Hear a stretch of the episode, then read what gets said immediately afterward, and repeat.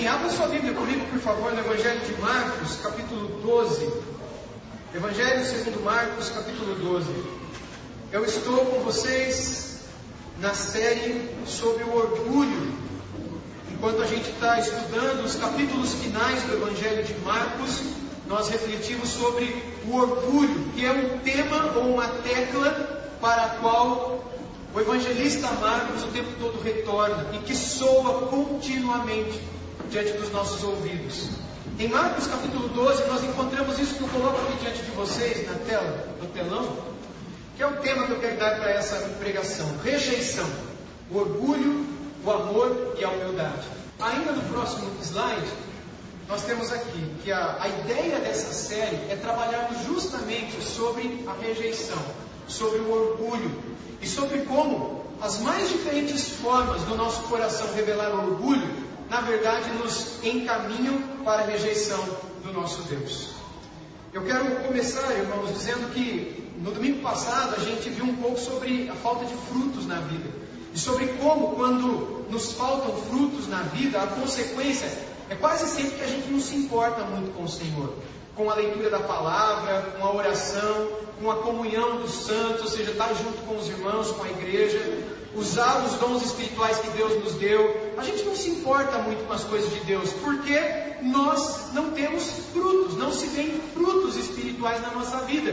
Por isso, conforme diz o filósofo brasileiro, deixar a vida me levar, a vida leva eu. E chegue onde a minha vida chegar, está tudo bem, está tudo beleza, porque o importante é que amanhã eu tenha dinheiro para pagar as contas e comida para encher a minha barriga. Mas na verdade a Bíblia diz que Deus espera mais de nós. A Bíblia tem, Deus tem mais para nós, tem frutos para fazerem brotar de nossas vidas, para que então, de nossas vidas e por meio de nossas vidas, pessoas possam ser abençoadas. Você tem feito diferença no meio que você vive? Será que eu tenho feito diferença no meio no qual eu vivo? Na cidade, no país, no trabalho, no meio da família, dos parentes? Deus quer que a gente faça diferença. Por essa razão que ele disse que o seu povo seria luz do mundo e sal da terra, para fazer diferença.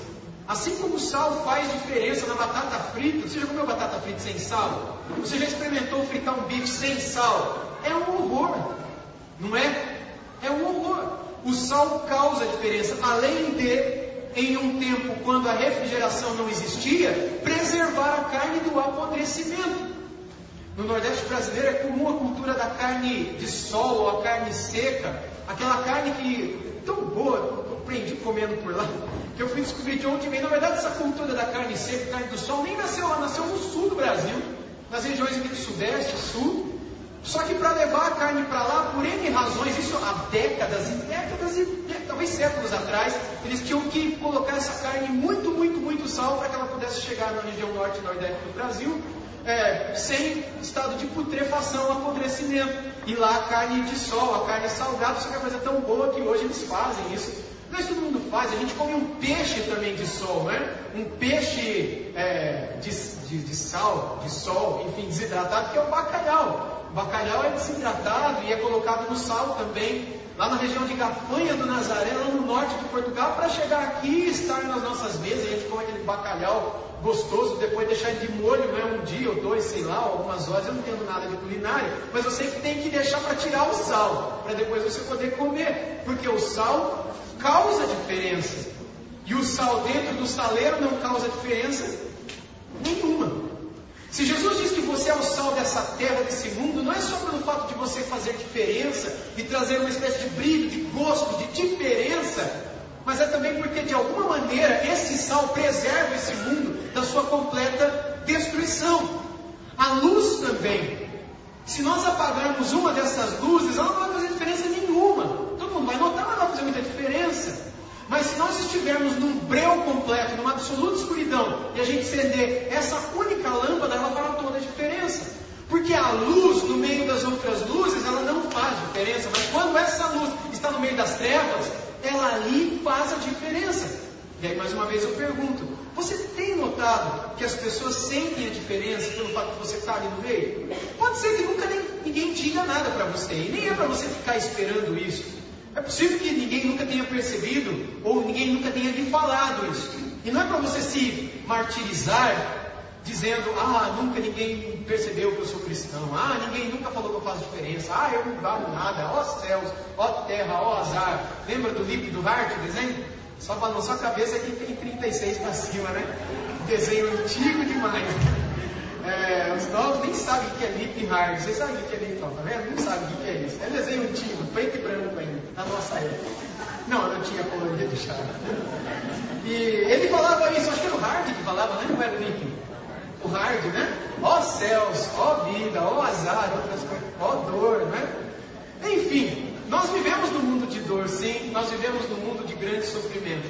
Mas o Senhor tem nos chamado para fazermos diferença, de modo que onde estivermos, a nossa luz possa brilhar e a nossa diferença possa frutificar ali, como o Salmo 1 que foi lido no início da escola bíblica dominical hoje nos ensina. Já no capítulo 12, que é o capítulo dessa noite, a gente vê como essas vidas que rejeitam a Jesus, rejeitam a oração, rejeitam a Bíblia, rejeitam a comunhão com os irmãos, eles rejeitam tudo que é de Deus. Eles creem em Deus, mas eles não vivem nada das coisas de Deus. No fundo, no fundo e no final das contas, elas também não frutificarão. Elas não perceberão nenhuma diferença na vida delas diante das outras pessoas. Nunca. Elas serão como todo mundo é. No capítulo 12, a gente vê que essas vidas, por fim, não apenas ficam sem frutos, mas acabam rejeitando o próprio Jesus de Nazaré. Ou seja, então, ser infrutífero nos leva à rejeição absoluta do Senhor Jesus. Aqui em Marcos 12, então, a gente começa a perceber o orgulho dos que rejeitam pela parábola dos maus. Logo no início dos versos 1 a 12, Jesus nos conta essa parábola, parábola dos lavradores maus, e eu quero começar por ela então com vocês. Se você quiser acompanhar na versão que eu estou lendo aqui, de repente a tua Bíblia é bem diferente da minha, a versão que eu estou lendo, que é revisualizada, estará aparecendo aqui no telão para vocês. Em Marcos 12, 1 nós lemos assim: Depois entrou Jesus a falar por parábolas. Um homem plantou uma vinha, cercou-a de uma sebe, construiu um lagar e edificou uma torre. Arrendou-a a uns lavradores e ausentou-se do país. Por enquanto até aqui. Olha que interessante. Uh, primeiro Deus diz que depois Jesus começou a falar-lhes em parábolas. Isso é imediatamente após aquela discussão que Jesus tem no final do capítulo 11 com aquelas autoridades, com aquelas pessoas que com ele estavam e questionavam com que poder ele curava e falava o que falava. Aí começou a discutir, perguntou sobre o batismo de João, e aí os fariseus disseram: Não, a gente não sabe a resposta. E aí Jesus falou: Eu também não vou responder para vocês com que autoridade eu faço. Lembra? Final do capítulo da semana passada. Imediatamente depois disso, Jesus começa a contar uma parábola na frente daqueles, daqueles fariseus ali. E é essa parábola aqui. O homem que planta uma vinha é Deus, irmãos. Judeu conhecia essa parábola. Porque ela é abundante no Antigo Testamento. O Antigo Testamento quase todo nos conta isso, nos fala disso. Imagine alguém plantando uma vinha. Alguém chega e planta. Aliás, eu falei que o Antigo Testamento fala disso. Deixa eu mostrar os textos para vocês. O Salmo 80, verso 8 diz o seguinte: Trouxeste uma videira do Egito, expulsaste as nações e a plantaste. Quem é que Deus trouxe do Egito e colocou no meio das outras nações? O seu povo, o seu povo de Israel. E o plantou ali, como uma vinha, videira, vinha, né? vinho, uva, etc. E lá em Isaías, capítulo 5, versos 1 e 2, só dois textos aqui para ilustrar, nós vemos: Agora cantarei ao meu amado o cântico do meu amado a respeito de sua vinha. O meu amado teve uma vinha num outeiro fertilíssimo. Sachou-a, limpou-a das pedras e a plantou de vides escolhidas. Edificou no meio dela uma torre e também abriu um lagar. E ele esperava que desse uvas boas, mas deu uvas bravas. Agora eu volto com vocês lá em Marcos 12, 1. Mais uma vez a parábola de Jesus, ela diz o seguinte: um homem plantou uma vinha, cercou-a de uma sebe, construiu um lagar, ficou uma torre. Tudo isso Isaías já tinha dito. E o Salmo, de certo modo, também, e outros textos da Bíblia do Antigo Testamento também. E depois ele arrendou a uns lavradores e se ausentou do país. Então imagine alguém.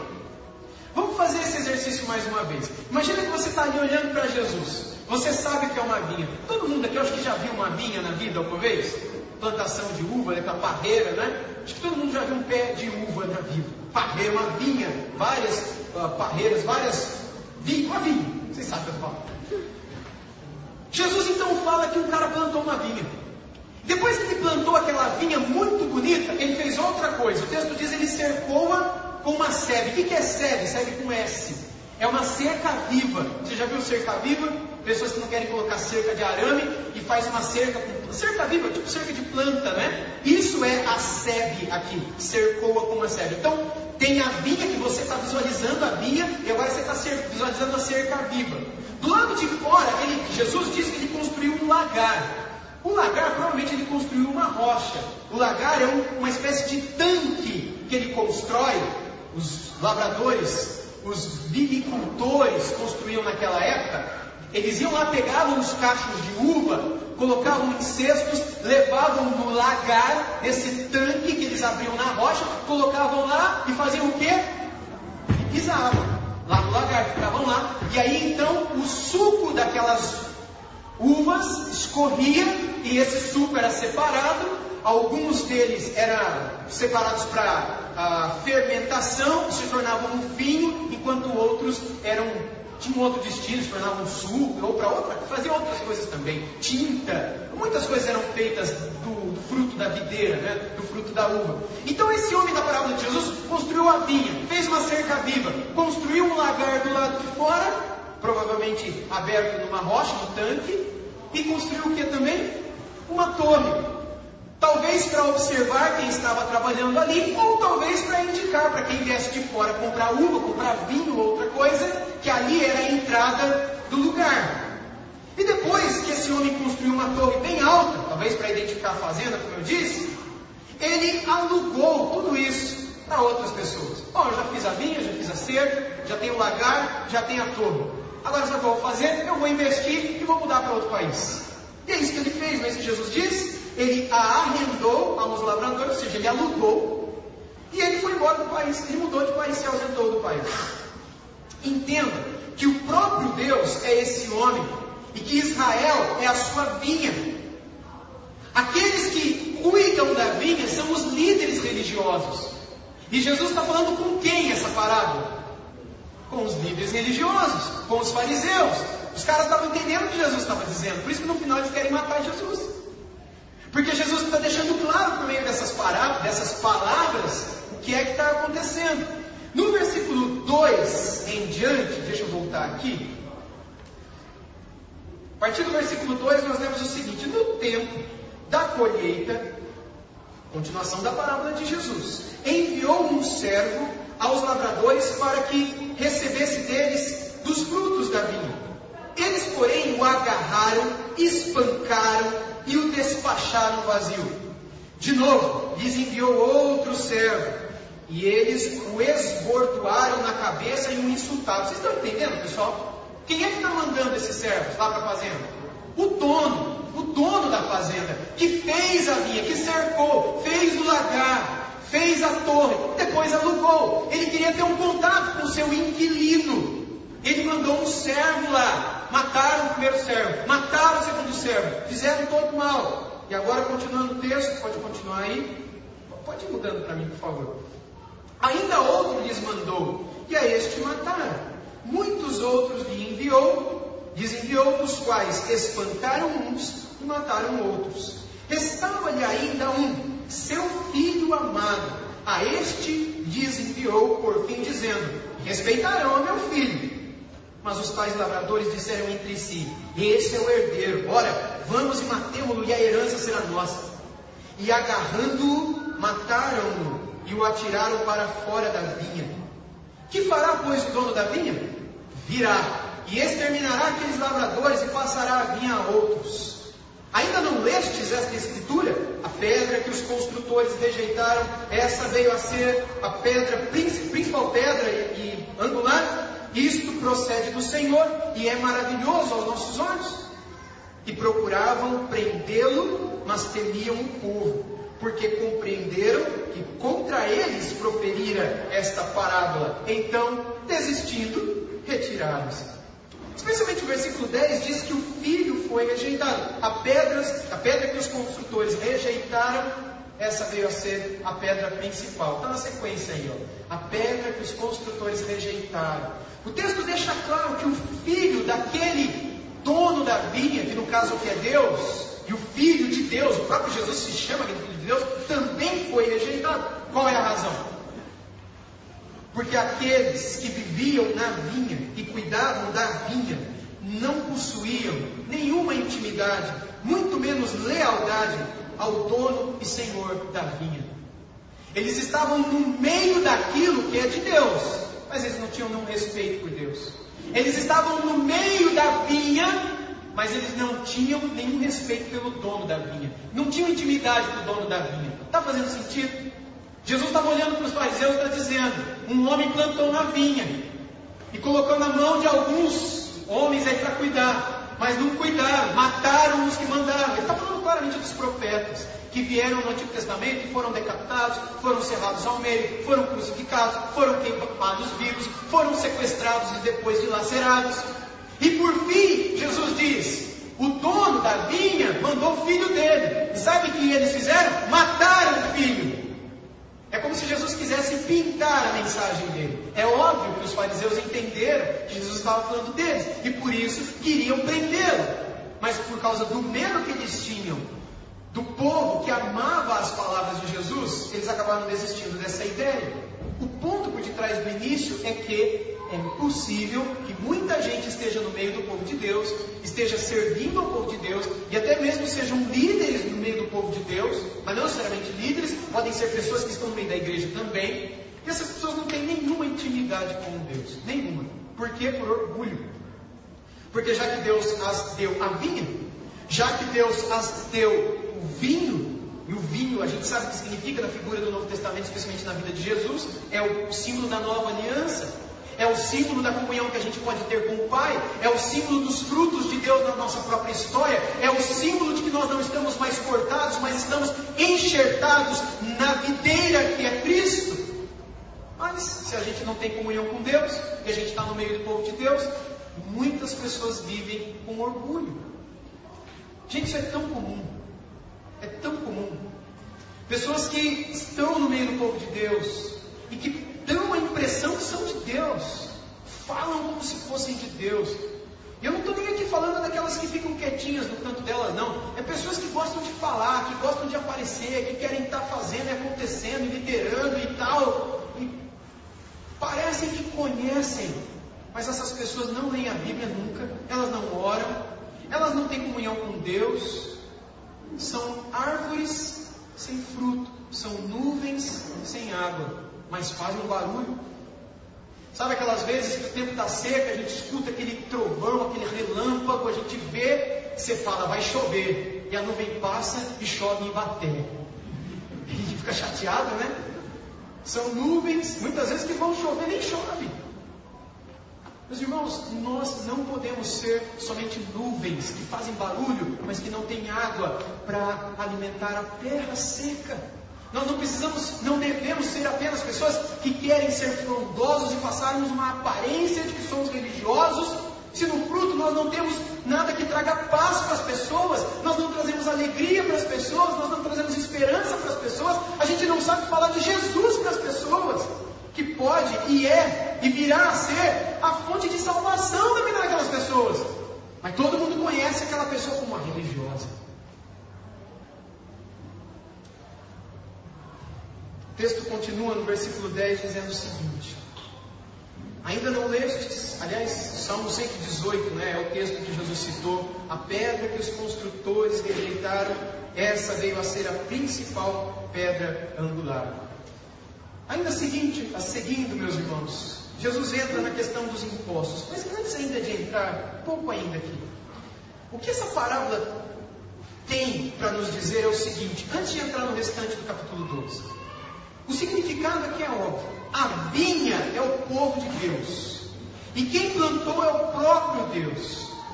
E Deus deu dons a cada um de nós para que a gente possa abençoar esse povo, especialmente aqueles que são chamados para ensinar ou pastorear, para que esses possam fazer isso conscientes de que são inquilinos na casa de Deus e não donos. Eu tenho que ter essa consciência. E todos os pastores têm que ter também. Eu não sou dono de vocês e nem dono dessa igreja. Eu sei que tem pastores que acham que são donos da igreja, fazem e acontecem, tomam decisões, pegam o dinheiro dos dízimos e fazem o que querem. Meus irmãos, se a igreja fosse do pastor, na minha primeira crise financeira eu vendia metade e pagava minhas contas. Mas como não é minha, então, muitas vezes eu podia pegar também da carta de, de divórcio, né? Ou fazer. É, como é que faz quando o patrão manda embora? Assinar a demissão, fazer rescisão, uma coisa assim. Mas a vinha não é minha, ela é daquele que a comprou. Vocês, a igreja, eu me incluo nela, obviamente, é de Jesus. E foi Jesus quem pagou um preço pela vida de vocês. O preço que ele pagou foi o sangue dele. Por isso vocês não são Deus, vocês são de Jesus. Vocês não pertencem a um pastor. Hoje em dia há líderes eclesiásticos, líderes pastorais, que dizem o seguinte: não, se você sair de debaixo da minha cobertura espiritual, e aí começam a falar um monte de bobeira, não é? Por que disso? Porque eles acham que na verdade são eles que são os donos. Entenda de uma vez por todas: a única cobertura espiritual que você precisa é a do sangue de Jesus. Até porque nenhum pastor é capaz de cobrir espiritualmente você. Ele pode orar por você, ele pode jejuar por você, e ele faz isso. Mas isso não significa que se você não estiver mais congregando na igreja onde ele pastoreia, que você estará sujeito à maldição de Satanás e a destruição vai chegar na tua casa porque você está fora da minha cobertura espiritual. Vocês sabiam que tem pastor que diz isso? Talvez os mais aí desligados, inocentes, que isso é uma coisa boa, tá? Porque sinal que você não está conectado com uma série de coisas pervertidas que estão acontecendo no evangelicalismo moderno. Mas eu sei que muitos aqui já passaram por essas sendas, por essas aldeias, por essas tribos, né? E que hoje estão aqui. E entenda de uma vez por todas. Era exatamente isso que o catolicismo romano fazia na Idade Média. Foi isso que no dia 3 de janeiro de 1521 o Papa Leão X fez, quando ele deu nas mãos de um mensageiro uma bula papal e ele cortou de sua norte a Europa para levar para a Alemanha aquela bula chamada Exurge, Exurge Dominis. Levanta-te, Senhor, que continha a excomunhão de Martinho Lutero. E por onde ele passava, ele dizia: Lutero é maldito, Lutero está excomungado. O Papa disse que agora ele está fora da autoridade papal, está fora da igreja. Isso significava naquela época que o povo não tinha Bíblia, o povo não lia a Bíblia, o povo não sabia nada. Que Lutero, se ele morresse, ele ia para o inferno. Que o diabo ia entrar na vida do Lutero, ia entrar na casa de Lutero, se ele casasse, ia destruir o casamento, destruir os filhos, e que tudo ia mudar na vida dele se ele voltasse e submetesse à cobertura espiritual papal. Você sabe que hoje o catolicismo romano não acredita mais nisso. O próprio catolicismo romano não pratica mais isso, mas a gente encontra isso onde? Em arraiais, especialmente neopentecostais, chamados evangélicos também.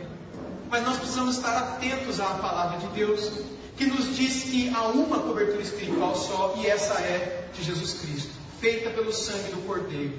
Quando debaixo dela estamos, estejamos na Igreja Batista Liberdade, estejamos na Igreja Assembleia de Deus Belém, estejamos na Igreja Presbiteriana Central, estejamos na Terceira Igreja Batista de Araraquara, estejamos em outras cidades, a cobertura espiritual continua sobre a tua vida, porque quem te cobre não sou eu, é o sangue de Jesus. Se fosse a minha vida, coitadinho de você. Mas porque é o sangue de Jesus, glorifique de pé, igreja, né? Como vai dizer igreja? Glorifique porque é o, de, é o de Jesus, é de Jesus a cobertura que te guarda, que te unge, que te protege, que te sustenta, que te levará até o fim. Os servos foram enviados e mortos são os profetas do Antigo Testamento.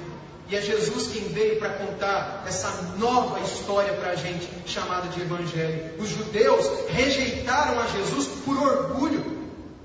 E o seu orgulho é uma representação clara do orgulho de toda a humanidade.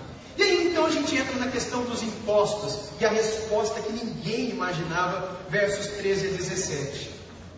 E enviaram-lhe alguns dos fariseus e dos herodianos para que o apanhassem em alguma palavra. Só para explicar, os fariseus, os fariseus a gente já sabe quem é, é um grupo religioso da época, judeu. Os herodianos eram um partido político daquela época, que apoiava Herodes Antipas. Herodes, de modo geral, os Herodes, né? De modo especial da época de Jesus, que era o governador da Galileia, que é da região mais norte. O governador da Judéia era Pôncio Pilatos. Então é um político Herodes. Os herodianos eram uma espécie de partido político da época. Pegaram uma galera lá de um partido político, pegou uma galera, galera do partido religioso, os fariseus, e ambos, religião e política, se uniram para questionar Jesus. Para que o apanhassem em alguma palavra. Armadilha, arapuca, verso 14. Você pode ir ticando, por favor. Chegando, disseram-lhe, mestre, sabemos que és verdadeiro. Ao fariseu. E não te importas com quem quer que seja, porque não olhas a aparência dos homens antes, segundo a verdade, ensinas o caminho de Deus. Burraça, né? Aquele pessoal que fala, ô oh, pastor, que benção. Oh, como eu gosto de você, irmã. Como você é especial, meu irmão. Por trás fala mal de você, fofoca de você vai ser combustível no fogo do inferno. Aí a pergunta é a seguinte: Jesus querido e amado, cheio de verdade, é lícito pagar tributo a César ou não? Devemos ou não pagar? Perceba que aqui é o religioso e o político perguntando sobre pagar imposto. E aí vem a resposta. Mas Jesus, percebendo-lhes a hipocrisia, respondeu: Por que me experimentais? Por que vocês estão fazendo uma prova comigo? Trazei-me um denário. Daqui a pouco eu vou mostrar o denário aqui para vocês. Para que eu veja. E eles lhe trouxeram. E perguntou-lhes: De quem é esta efígie e a inscrição? A imagem e o que está escrito. E eles responderam: De César. E disse-lhes então Jesus: Dai a César o que é de César, e a Deus o que é de Deus. E muitos se admiraram dele. Bem, eu já disse quem eram os herodianos e quem eram os fariseus. Agora a imagem de um denário, acho que está na sequência aí. Opa, voltar um. Essa aqui é a imagem de um denário, não é? Um denário de prata. Está escrito ali, né? Work one day's eight. Isso aqui é, é, é digno relacionado a um dia de trabalho, relacionado a um dia de, de, ao salário de um dia, melhor colocando. Relacionado ou algo de um dia de trabalho. Um sábado aquilo que é relacionado ao salário de um dia, ou um dia de salário, o salário de um dia. Imagina o seu salário dividido por 30, aquele valor de um dia de salário é o denário. Deu para entender? Ok. Muito bem, aí está na moeda que carrega, very, né, a imagem de César, que é citada em Mateus 22, 17 e a 22. Então você tem de um lado e do outro o rosto de César, e essa imagem que está aqui, ela é exatamente a imagem da época de Jesus. De um lado e do outro o rosto de César. E nas laterais, não vai dar para ver na imagem, mas está escrito o nome do próprio imperador e César de Roma. Jesus pediu uma moeda dessa. Quando eles colocaram a moeda na mão dele, Jesus lançou essas palavras a eles, e a resposta de Jesus deixou claro de que seus discípulos deveriam se sujeitar às autoridades políticas, desde que essa sujeição não comprometesse sua sujeição ao próprio Jesus. Deem a César o que é de César. Interessante, né? A moeda do denário, ela pertencia a César, porque carregava a imagem de César. Agora faz uma reflexão. Você carrega qual imagem? Você e eu fomos feitos à imagem de quem? ainda que a nossa imagem esteja meio corrompida e gasta como a desta moeda, mas ainda assim, qual imagem foi impressa em nossa alma quando da nossa criação? Deus. Nós fomos criados à imagem e semelhança de Deus, por isso que Jesus está dizendo. Isso que está na moeda tem a imagem de Deus, de César, por isso devolvam ela para César. Paguem imposto. É lícito sim pagar imposto. Mas deem também para Deus o que é de Deus. Vocês foram feitos à imagem de Deus, mas vocês não estão dando a Deus o que é dele, o coração de vocês. Vocês carregam em si a imagem e semelhança de Deus, mas em seu orgulho vocês estão afastados do caminho. E em seu orgulho eles queriam levar Jesus a uma confusão mental, não é? que o fizesse ficar mal com os romanos e mal com os judeus também visto que todos os judeus reclamavam de ficarem pagando imposto para Roma, porque os impostos eram exorbitantes e ainda tinha os publicanos que cobravam muito mais porque uma parte eles roubavam e ficavam com eles. Então todo judeu odiava pagar imposto, odiava dar a César o que é de César. Por isso os fariseus pensaram o seguinte: bom, se a gente quer que o povo fique de mal com Jesus, vamos pegar num ponto que Jesus vai falar, porque se Jesus falar que é para pagar imposto, todo mundo vai falar: pô, Jesus, a gente te acompanha em tudo, mas nisso a gente não concorda com você. E Jesus, com essa palavra, deixa todos eles boquiabertos. Dos versos 18 a 27, agora, Jesus vai deixar de falar com os fariseus e ele se dirige aos saduceus, um outro grupo religioso judeu daquela época. E a conversa é sobre a ressurreição dos mortos e sobre a incredulidade dos saduceus. O texto, então, continuando no capítulo 12, a partir do versículo 18, diz: Então, os saduceus, que dizem não haver ressurreição, aproximaram-se dele e lhe perguntaram, dizendo: Mestre, Moisés nos deixou escrito que se morrer o irmão de alguém e deixar a mulher sem filhos, o seu irmão a tome como esposa e suscite descendência a seu irmão. Só para vocês entenderem, para todos nós aqui compreendermos, havia uma lei lá no Antigo Testamento, especialmente no livro de Levítico, que dizia que a descendência era fruto da bênção de Deus. Então, se eu casei com a minha esposa, com a Rosana, e a gente não teve filhos, e eu morri, e eu tenho um irmão, eu não tenho um irmão, mas se eu tivesse um irmão, esse meu irmão deveria ter um filho com a Rosana, mas esse filho seria meu descendente. De modo que aquilo do meu irmão ele não herdaria, mas ele herdaria o que era meu com a minha esposa. Vocês estão entendendo? E assim ele deveria uh, continuar a descendência e honrar o nome da família. Isso é lei no Antigo Testamento, não vale para hoje, graças a Deus. Mas, a pergunta dos saduceus aqui é o seguinte: ele teve uma família, só que ele morreu. Aí o irmão dele veio e casou com a, com a esposa dele, mas ele morreu. Aí veio o outro irmão e morreu. E veio o outro e morreu. E o quarto, o quinto, já ficou com medo. Porque sabia o que ia acontecer. Você imagina? Mas não, não, ele não falou isso. Isso aqui é coisa da minha cabeça. Eu ficaria com medo, né? Mas vamos falar só o que Jesus falou. Aí ele diz, continuando o texto: Ora, havia sete irmãos. O primeiro casou e morreu sem deixar descendência. O segundo desposou a viúva e morreu também sem deixar descendência. E o terceiro da, da mesma forma. E assim os sete. E não deixaram descendência. Por fim, depois de todos, morreu também a mulher. Aí vem a pergunta. Pergunta sincera. Na ressurreição, quando eles todos lá ressuscitarem, os oito, de qual deles será ela esposa? Porque os sete a desposaram. Respondeu-lhes Jesus: Não provém o vosso erro de não conhecerdes as Escrituras, nem o poder de Deus? Pois quando ressuscitarem de entre os mortos, Jesus aqui já põe o dedo na ferida, porque Jesus sabia que os saduceus não criam em ressurreição. Isso está no começo do texto que a gente leu. Para eles, ressurreição é um mito, é uma mentira. E Jesus disse: Vocês não sabem quando tudo não ressuscitar? Ah, já falaram, Jesus já está perguntando outra coisa. O senhor sabe que a gente não crê nisso, o senhor já está querendo provocar. Então Jesus diz: Vocês não sabem, pois quando ressuscitarem dentre os mortos, ah, nem casarão, nem se darão em casamento, porém são como os anjos nos céus. Quanto à ressurreição dos mortos, não tendes lido no livro de Moisés, no trecho referente à sarça, como Deus lhe falou: Eu sou o Deus de Abraão, o Deus de Isaac, o Deus de Jacó. Ora, ele não é Deus de mortos, e sim de vivos, laborais em grande erro. Ou seja, vocês estão cometendo um grande erro, vocês, tá, vocês estão pensando, trabalhando numa coisa que vocês não entendendo. Então, primeiro ponto: nós vamos ressuscitar.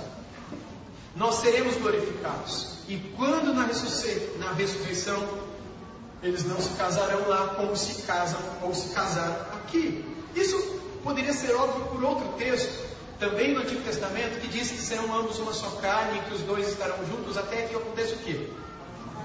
Morte separe. A morte acaba com o casamento. Acabou. Depois que morreu, não tem mais casamento. A aliança dura até a morte, ela não vai para o céu. Será que lá no céu a gente vai ficar junto? Bom, se no céu for ficar junto, vai ser, mas vai ser uma outra coisa. Não vai ter nada a ver com o que aconteceu aqui, porque a aliança que a gente tem aqui, ela dura até a morte. Depois da morte, ela não existe mais. Alguns acham que vai casar no céu, outros acham que não vai casar no céu. Eu não vou entrar nesse assunto com vocês. É, embora eu tenha uma opinião, mas eu não vou entrar nesse assunto com vocês, porque não é o assunto aqui do texto, então eu não vou perder tempo com isso. Mas o ponto de Jesus aqui para eles é o seguinte: vocês estão entendendo mal? Porque, em primeiro lugar, quando lá eles estiverem, eles não manterão os mesmos laços matrimoniais que eles mantiveram aqui. E, em segundo lugar, quando lá eles estiverem, eles ressuscitaram, eles estarão ressuscitados, ou ressurretos. E como ressuscitados, eles estarão vivos. E é por isso que Deus fala daqueles que são vivos e que estão vivos e que estarão vivos também do lado de lá. E aí ele, ele explica sobre como Deus encara aqueles que já morreram.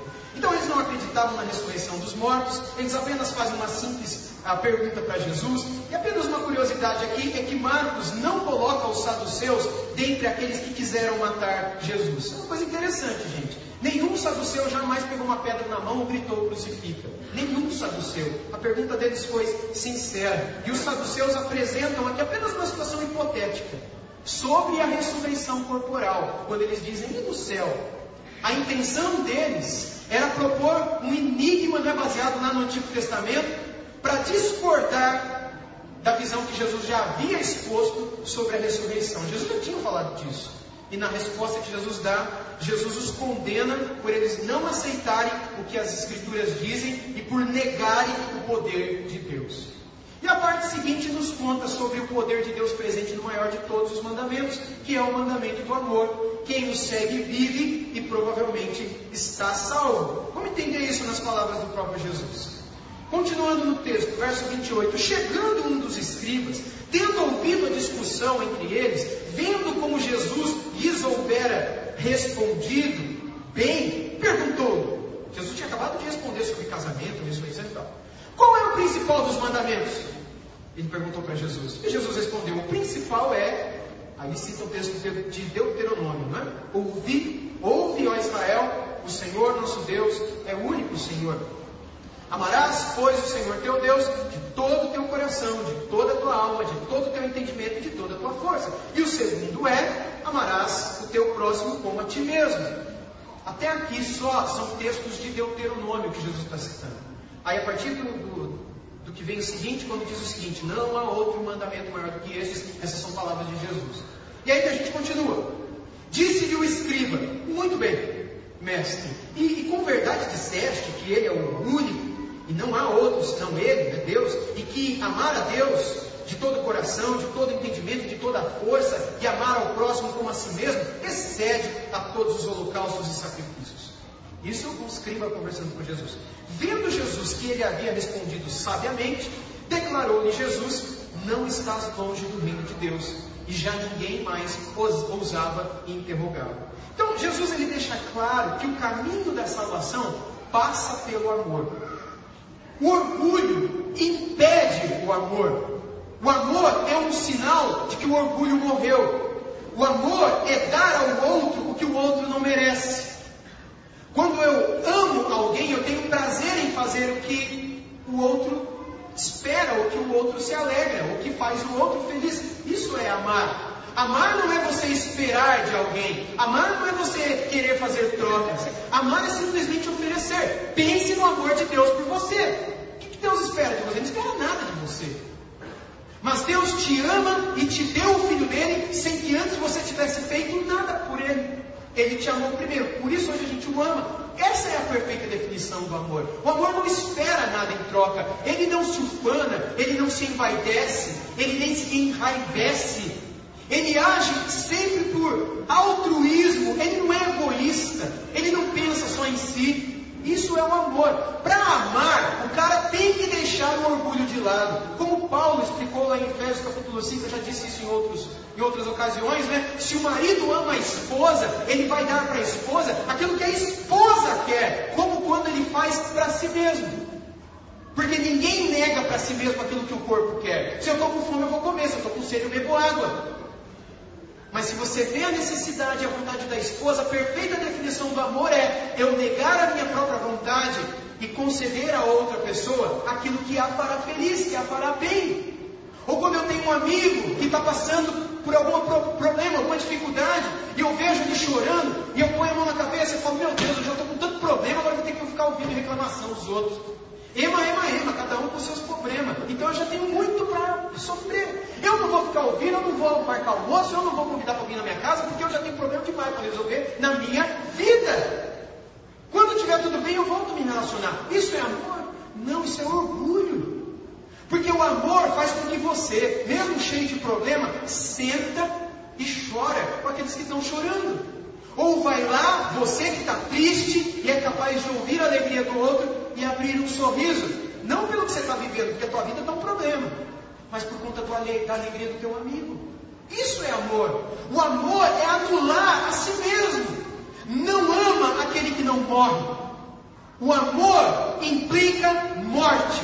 Amor é absoluta anulação e morte do eu. É abnegação, é abrir mão, é dar-se. Quem é que ama a gente nesse mundo? Esse mundo está cheio de egoístas. Os casamentos são feitos de pessoas egoístas. A gente fala que ama, mas a gente não casa porque ama. A gente casa porque a gente quer ser feliz. Isso não é amor. Amor significa você casar para fazer o outro feliz. Porque você ama tanto aquela pessoa que você quer alegrá-la, quer abençoá-la, quer servi-la, quer vê-la feliz. E se ela é cristã e tem o mesmo pensamento, pronto, vocês vão viver felizes para sempre, até que a morte separe. Agora, se uma das partes é egoísta e está no casamento porque quer ser feliz, ou começou a namorar, ou ficou noivo, ou começou a ficar amigo de alguém por algum interesse, isso é arrogância, isso é orgulho, mas não é amor. No trecho final do capítulo 12, agora Jesus está no templo. E ele está ensinando, debatendo e também observando tudo que ali acontece. Vamos então ao trecho final? A partir do versículo 35 nós lemos assim. Opa, pode seguir. Jesus, ensinando no templo, perguntou: Como dizem os escribas que o Cristo é filho de Davi? O, perdão, vamos de novo. Jesus, ensinando no templo, perguntou: Como dizem os escribas que o Cristo é filho de Davi? O próprio Davi falou pelo Espírito Santo Disse o Senhor ao meu Senhor: Assenta-te à minha direita, até que eu ponha os teus inimigos debaixo dos teus pés. O mesmo Davi chama-lhe o Senhor, chama-lhe Senhor. Como, pois, é ele, seu filho? E a grande multidão ouvia com prazer. O Jesus está aqui fazendo aqui, explicando dos salmos de Davi, quando Davi diz: Disse o Senhor ao meu Senhor. Aí Jesus está falando, de quem Davi está falando? Se ele fala que o Senhor é o Senhor dele, mas ele não tem Senhor porque ele é o Senhor de todos os senhores. Eles estavam entendendo lá. E daí é o seguinte: tem uma outra pessoa que a gente não sabe quem é. Sabe quem é essa pessoa? Tcharam, sou eu. Porque quando Davi fala, disse o Senhor é o meu Senhor, ele estava falando de mim. E as pessoas se admiravam de Jesus, se encantavam, e muitas reconheciam que Davi, que viveu cerca de mil anos antes de Jesus, falava de Jesus. Bem, aí continuando. E ao ensinar, dizia ele, aqui é Jesus ensinando no templo: guardai-vos dos escribas, que gostam de andar com vestes talares e das saudações nas praças e das primeiras cadeiras nas sinagogas e dos primeiros lugares nos banquetes, os quais devoram as casas das viúvas e para o justificar fazem longas orações. Estes sofrerão juízo muito severo. E assentado diante do gasofilácio, você sabe o que é gasofilácio? Gasofilácio é essa caixinha aqui, ó. Esse negócio aqui chama gasofilácio. Tem a menor ideia por quê? Gasofilácio. Filácio, filácio em grego é, é lugar de guardar. Gaso eu não lembro o que, que é, mas deve ter alguma coisa. É lugar de guardar outras coisas. Jesus estava sentado na frente do gasofilácio, lá no templo, em Jerusalém. Jesus observava como o povo lançava ali o dinheiro. Ora, muitos ricos depositavam grandes quantias. Vindo, porém, uma viúva pobre, depositou duas pequenas moedas correspondentes a um quadrante, que era quase nada. E chamando seus discípulos pertinho dele, lhe disse: Em verdade vos digo que essa viúva pobre depositou no gasofilácio mais do que o fizeram todos os outros ofertantes. Porque todos eles ofertaram do que lhes sobrava. Ela, porém, da sua pobreza, deu tudo quanto possuía, todo o seu sustento. Quando nós olhamos para Jesus, aqui encerra-se o capítulo 12. No tempo, Jesus, ao ensinar sobre ah, os escribas, sobre o que os escribas ensinavam, sobre quem Davi falava quando ele dizia do Senhor dele, que disse para o outro Senhor, o Yahvé, o Eu Sou, o Deus Criador, Jesus combatia aquela doutrina falsa dos escribas, e também dos fariseus, e também dos sacerdotes, e também do sumo sacerdote, que havia na figura do líder religioso um senhorio. Isso foi quebrado no Novo Testamento. Os apóstolos entenderam, por isso Pedro escreveu que nós somos nação santa, raça eleita e o que mais? O sacerdócio real. Aqui está a doutrina do sacerdócio de todos os santos. Todos vocês são sacerdotes. Todos vocês são ungidos de Deus. Não é só eu, não. Se um dia eu chegar aqui e falar, eu sou ungido do Senhor, não questione a minha palavra, eu pirei. Porque você também é ungido do Senhor, é ungido do Senhor. Você sabe por quê? Porque você tem o Espírito Santo na tua vida. E por outras razões que não vou entrar aqui nelas.